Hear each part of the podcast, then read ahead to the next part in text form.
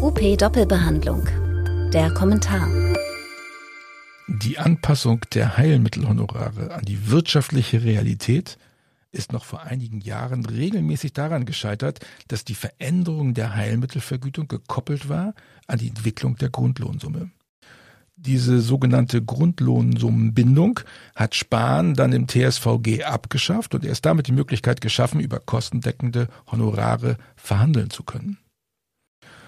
Und jetzt ist es enger geworden im Gesundheitswesen. Jetzt sucht Gesundheitsminister Lauterbach nach Möglichkeiten, die Finanzen der Krankenkassen zu entlasten und denkt nach Angaben von ziemlich gut informierten Gesundheitspolitikern ernsthaft darüber nach, die Entwicklung der Heilmittelhonorare erneut mit der Grundlohnsummenbindung zu deckeln. Das wäre nicht nur ein herber Rückschlag für die Heilmittelbranche, sondern auch eine ernstzunehmende Gefahr für die Versorgung der GKV-Versicherten. Denn die Heilmittelhonorare sind leider noch lange nicht ausverhandelt. In aktuell drei Berufsgruppen gibt es laufende Gerichtsverfahren, bei denen es um die unvollständige und fehlerhafte Umsetzung der von Spahn angestoßenen Reformen geht.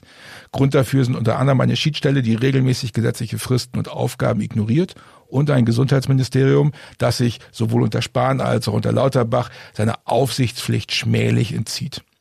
Wenn jetzt die Anbindung an die Entwicklung der Grundlohnsumme wieder eingeführt wird, was unbedingt zu verhindern ist, dann wird sich das Versorgungsproblem der GKV-Versicherten noch einmal deutlich verschärfen. Schon heute können beispielsweise neurologische Patienten nicht leitlinienkonform versorgt werden, weil es schlicht und ergreifend keine freien Termine gibt. Therapeuten fliehen weiterhin aus dem Beruf, der offenbar wieder zurück in sein Nischendasein von vor zehn Jahren zurückgestoßen werden soll. Anstatt die Berufsbilder endlich grundlegend zu reformieren, ein verfassungskonformes Heilberufegesetz zu verabschieden und den Modellversuch zum Direktzugang an den Staat zu bringen, alles Vorhaben, die so im Koalitionsvertrag stehen, wird ernsthaft erwogen, der Heilmittelbranche erneut die finanziellen Daumenschrauben anzulegen. Das darf auf keinen Fall passieren. Das würde einer weiteren Reform der Heilmittelbranche den finanziellen Boden entziehen.